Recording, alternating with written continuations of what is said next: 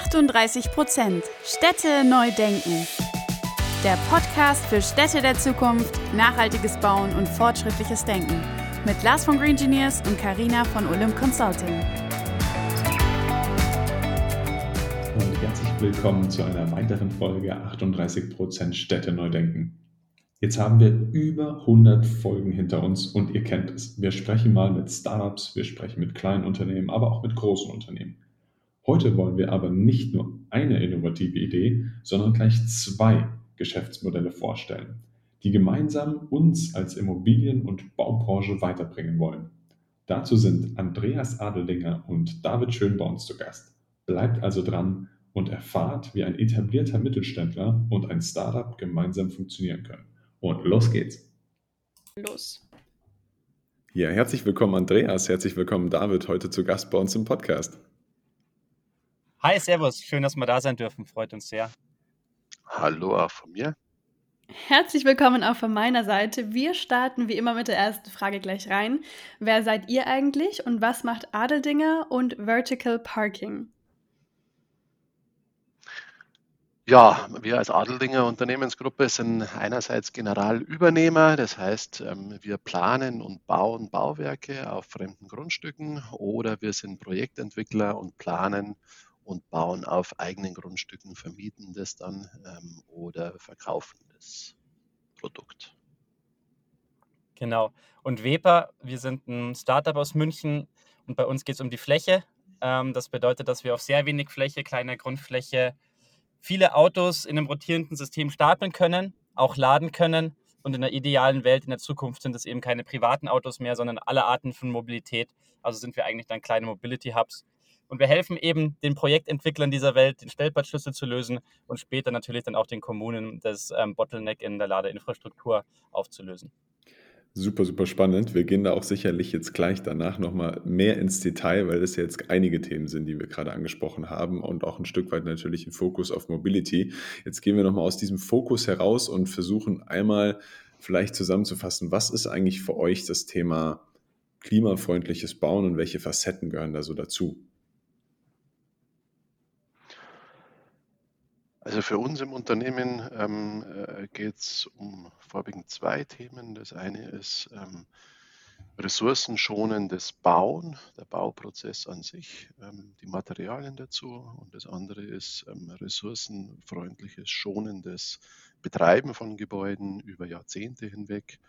Und ähm, beides muss ähm, von Anfang an gedacht werden, mitgedacht werden. Und da legen wir großen Wert drauf. eins unserer Hauptbaumaterialien ist seit, ähm, ja eigentlich schon seit 170 Jahren ähm, der Baustoff Holz, ähm, der momentan natürlich ähm, sehr stark im Fokus steht, ähm, uns auch ermöglicht, ähm, seriell und modular zu bauen, große Stückzahlen äh, an Gebäuden, an Wohnungen zu bauen.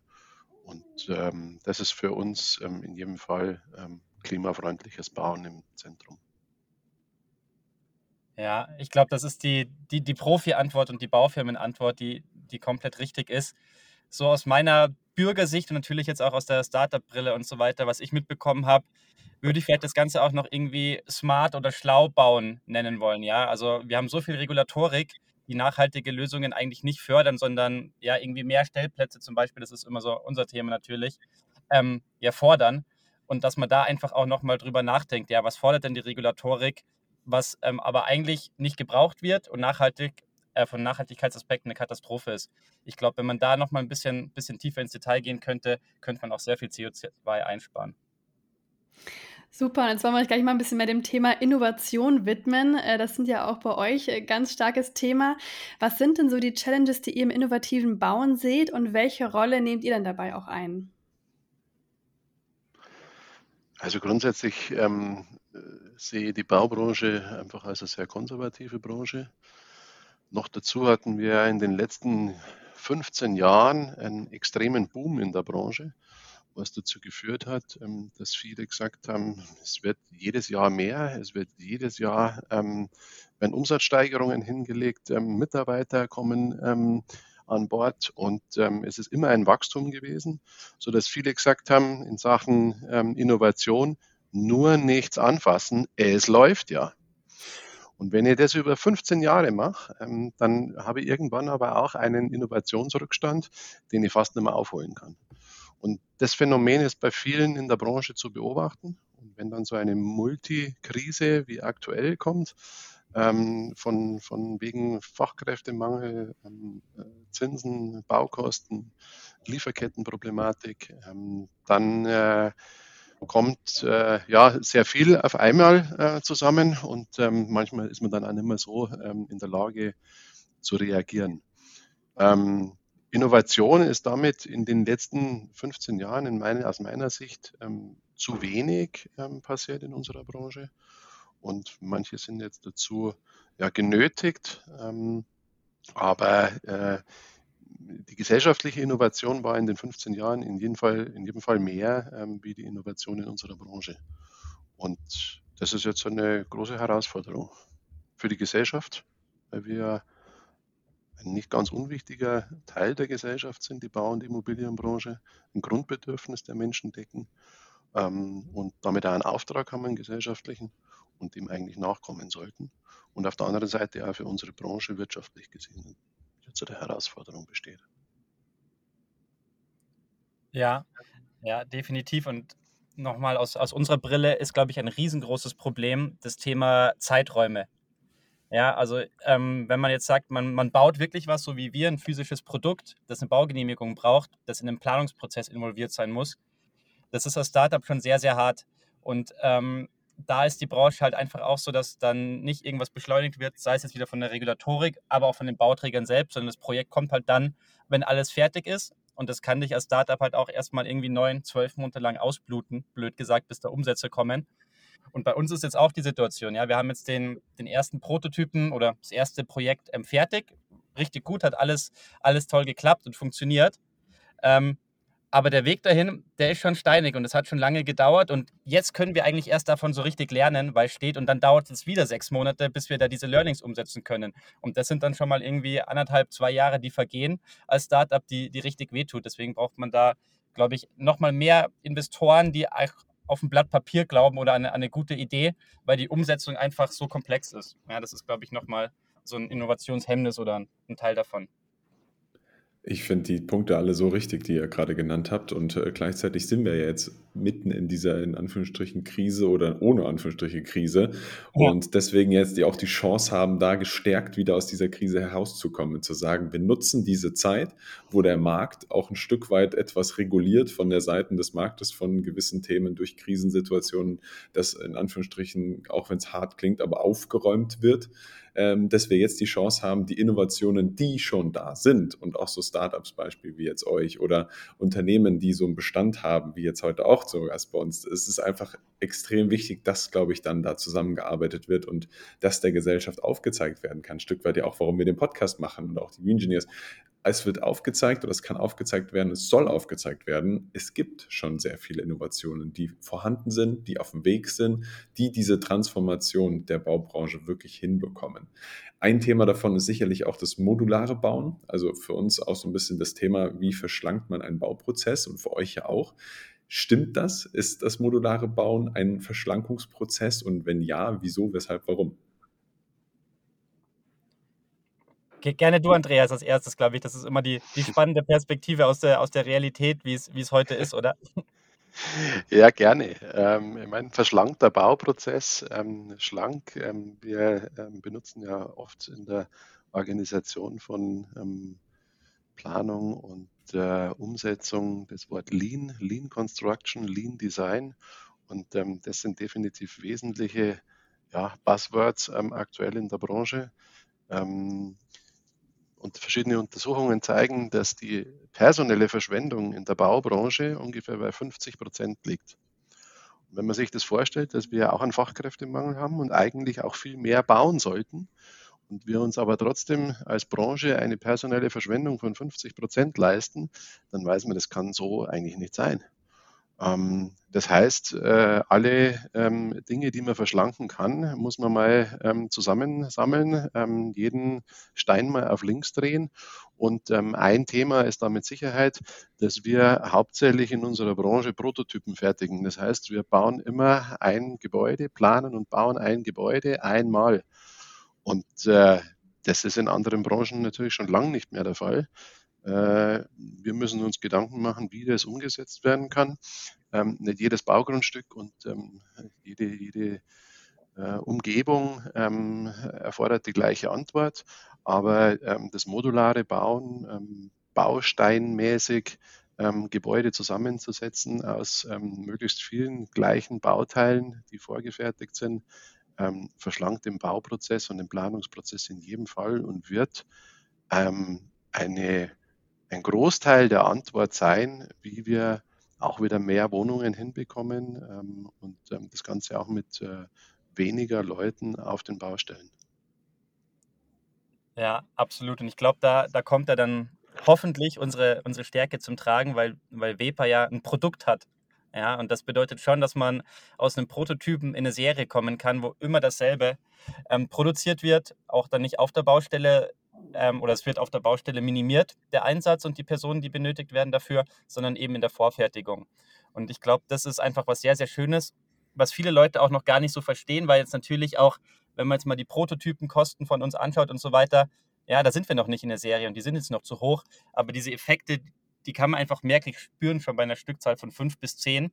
Und wenn man dann noch größere Ambitionen hat, dann, dann kann man dann natürlich massive Kosten einsparen, aber auch Ressourcen und einfach Dinge einfacher machen. Ja. Was ihr jetzt gerade schon gesagt habt, knüpft auch ein bisschen an die nächste Frage an. Wir fragen immer ganz oft, was muss denn jetzt eigentlich in der Baubranche passieren, damit wir den Hebel quasi umlegen? Und es ist jetzt auch gerade sehr spannend, weil wir hier eure beiden Welten so gegenüberstehen haben. Einmal das traditionelle Bauunternehmen mit Blick nach vorne aber und dann eben auch das Startup mit einem, wie du schon gesagt hast, ähm, da mit einem konkreten Produkt. Also was aus eurer Sicht muss jetzt konkret passieren, damit wir den Hebel umlegen und damit auch vielleicht andere ähm, eurem Beispiel folgen können? David, jetzt darfst du mal starten. Was muss in meiner Branche passieren? ähm, aus meiner Sicht zwei Dinge. Auf der einen Seite muss die Regulatorik einfach viel, viel einfacher werden. Und auf der anderen Seite das Bewusstsein, dass Nachhaltigkeit genauso viel wert ist wie ein Euro. Also irgendwie, welche Kennzahl das auch immer ist, eine Tonne CO2 ähm, irgendwie bepreisen und so weiter. Und dann muss man aber schauen, dass einfach in unserer kapitalistischen Welt, wie heute so funktioniert sie, ähm, dass für den Großteil der Bevölkerung, ja, irgendwie dieses, diesen dicken Mittelbauch, den wir in Deutschland haben, dass da trotzdem noch irgendwelche Förderungen da sind, dass man sich ein Eigenheim leisten kann, ob das jetzt, dass man es besitzt oder dass man es mietet hat. Und ich glaube, das kann nur durch Förderungen funktionieren, weil der freie Markt bringt uns irgendwie irgendwann nach Amerika, dass wir entweder sehr arme und sehr reiche Leute haben. Die Reichen können sich die tollsten Wohnungen leisten, die anderen gar nichts. Ähm, ich glaube, diese drei Schritte wären das Entscheidende, dass mehr Geschwindigkeit reinkommt. Also du hast jetzt ja fast die politische Dimension ähm, ja mehr beleuchtet. Ich äh, äh, sehe es mal an der Stelle ähm, speziell aus der Baubranchensicht wieder. Ähm, dem Hebel umlegen ähm, können wir alleine tatsächlich ähm, schwer.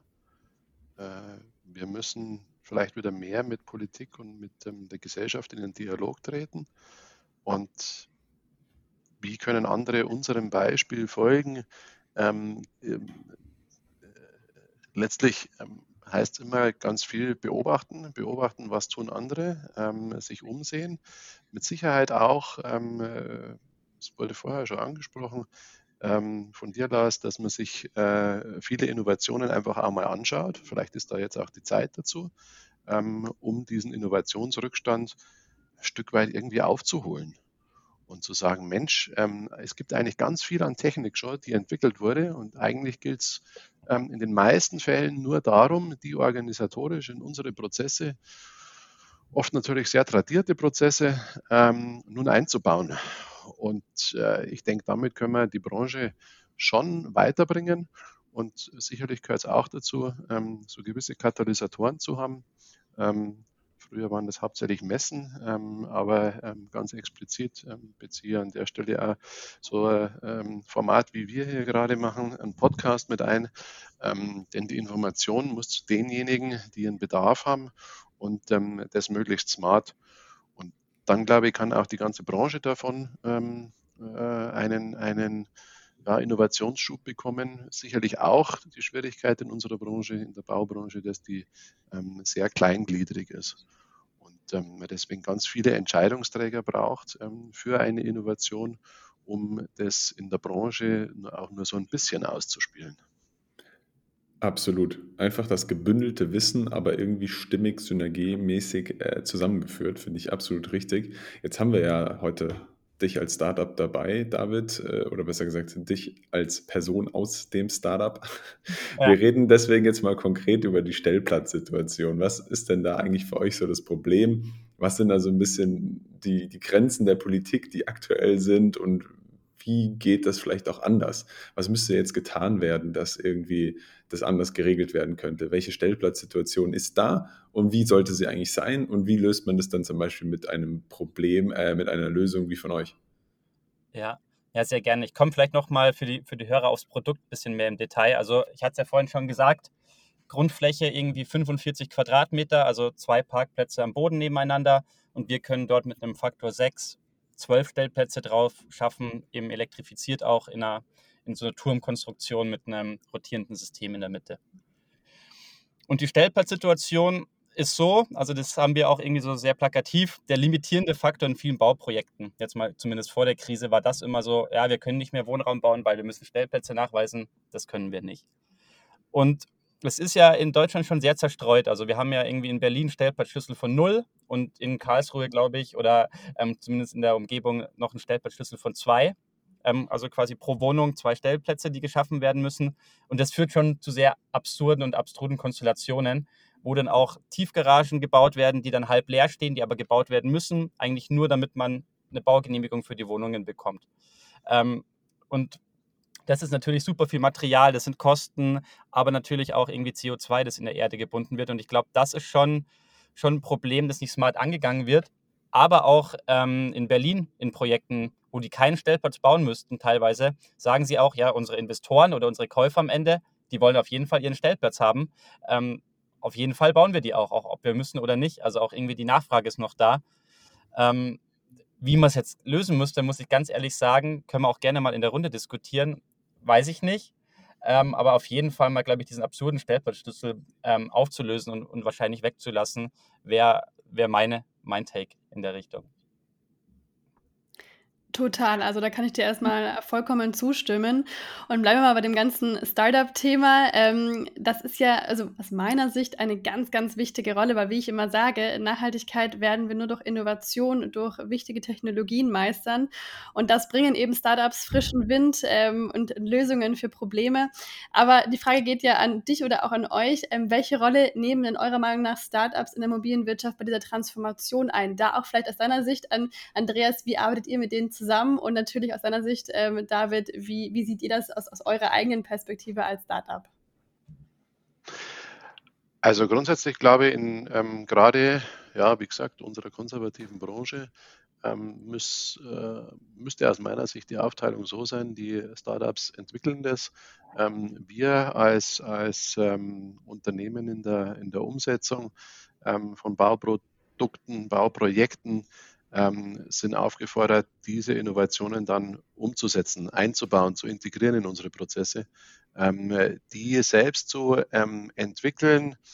Da fehlt den meisten ähm, Unternehmen in unserer Branche ja die Innovationsabteilung, würde ich mal sagen. Ähm, äh, so dieses Thema Forschung und Entwicklung, das es in vielen anderen Branchen gibt, ähm, das haben die wenigsten klassischen Bauunternehmen. Und äh, von daher glaube ich, ist es wichtig, dass das aus dem Startup-Bereich kommt. Ähm, ich halte da grundsätzlich sehr viel davon, ähm, die, die ähm, äh, technologische Innovationsfreudigkeit von Startups zu nutzen.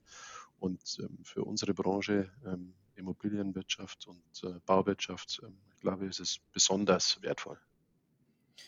Da darf ich da kurz rein, reingrätschen da, ich glaube, da hast du einen sehr wichtigen Punkt genannt. Also diese Innovationsmanager, Managerinnen, die gibt es ja auch teilweise, gerade in den größeren Unternehmen. Da haben wir auch wirklich ganz tolle kennengelernt. Aber oft ist es wirklich so eine Position komplett ohne Macht und ohne Power. Die, die können gar nichts entscheiden, sondern die sammeln so und dann finden sie manche Sachen gut, manche finden sie schlecht. Das ist schon mal ein Filter. Und dann ähm, wird es so in die Abteilungen reingerieselt, aber meistens auch auf einer operativen Ebene, ähm, wo auch noch nichts entschieden wird. Und das heißt, du musst schon mal durch zwei irgendwie Champions durch, ähm, bis am Ende mal jemand, das bei einem Entscheider überhaupt landen könnte, im besten Fall. Also wir zum Beispiel versuchen auch gerade, ähm, das machen wir auch schon seit über einem Jahr, nur mit Geschäftsführern zu sprechen mit unserer Lösung, weil die das halt einfach für einen Piloten oder für ein erstes Projekt durch, durchdrücken können und dann an die operative Ebene gehen können.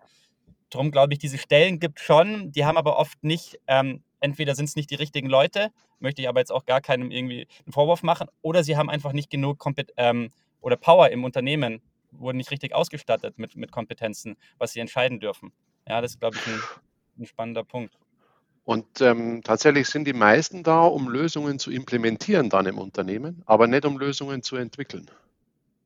Ja, ich glaube, ihr sprecht jetzt sowieso gerade mal die Grundsatzthematik an. Was ist ein Beweggrund, warum ich in ein Startup gehe oder Selbstständigkeit äh, in einer Form eines Startups beispielsweise gründe oder warum ich auch in einem größeren Unternehmen arbeiten möchte? Also das sind ja jetzt beides nicht Sachen, wo ich sage, die haben auf der einen Seite nur Vorteile oder nur Nachteile. Und das ist genau, ich glaube, das ist das Schöne daran, wenn man für beides die Vorteile und die Nachteile abwägen kann und dann eben die Stärken aus beiden Modellen, Geschäftsmodellen Geschäftsmodellen eben heraus agieren kann. Also meistens starten große Unternehmen ja auch irgendwann mal klein, aber trotzdem haben sie in dieser frühen Phase, so gerade wie ein Startup eben ja betitelt, in einer frühen Phase des Wachstums, in einer frühen Phase des Startens, irgendwo sehr, sehr viel Innovationskraft. Und das macht es, glaube ich, auch aus, dass diese Startups zum Teil manchmal Themen schaffen, die große Unternehmen so nicht mehr schaffen und dafür aber ohne die großen Unternehmen auch die Startups keine Chance hätten, weil ja am Schluss des Tages irgendwo auch immer wieder Investitionen herkommen müssen oder große Unternehmen, die etwas dann